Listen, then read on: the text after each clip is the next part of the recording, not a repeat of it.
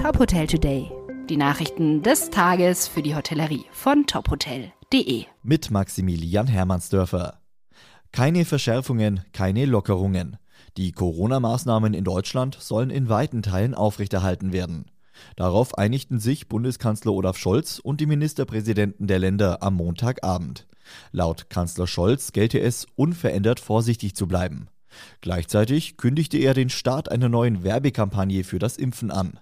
Das selbstgesteckte Ziel, bis Ende Januar eine Impfquote von 80 Prozent zu erreichen, wird laut Scholz aber verfehlt. Außerdem soll es Änderungen in der PCR-Teststrategie geben, da die Labore überlastet seien. Künftig sollen nur noch Menschen aus Corona-Risikogruppen und Personal im medizinischen Bereich PCR-Tests erhalten. Die nächste Bund-Länder-Runde ist für den 16. Februar geplant, dann könnte es auch um Lockerungen gehen.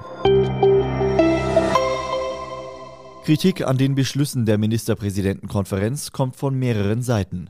Besonders die Priorisierung der PCR-Tests wird von Patientenschützern, dem Lehrerverband und Oppositionspolitikern kritisiert. Besonders Bayerns Ministerpräsident Markus Söder zeigte sich nach den Beratungen unzufrieden. Gegenüber dem Bayerischen Rundfunk sagte Söder, dass er die Regeln in Bayern anpassen wolle. Er möchte der Bevölkerung wörtlich ein Signal der Hoffnung geben. Das heißt, dass die Landesregierung wohl Lockerungen für die Kultur und den Sport beschließen möchte. So könnten bei Kulturveranstaltungen schon bald wieder 50 Prozent Auslastung möglich sein. Wie viele Zuschauer Söder bei Sportveranstaltungen zulassen möchte, ist noch offen. Der Hotelkonzern Hilton hat für das Jahr 2021 Bilanz gezogen. Nach eigenen Angaben beendete Hilton das vergangene Jahr mit mehr als 6800 Hotels von 18 Marken und einem Nettowachstum von 5,6 Prozent. Die Entwicklungspipeline des Unternehmens umfasst etwa 2670 Hotels, von denen sich fast die Hälfte im Bau befindet. Hilton hat 2021 unter anderem seine Präsenz auf dem Markt von Las Vegas ausgebaut.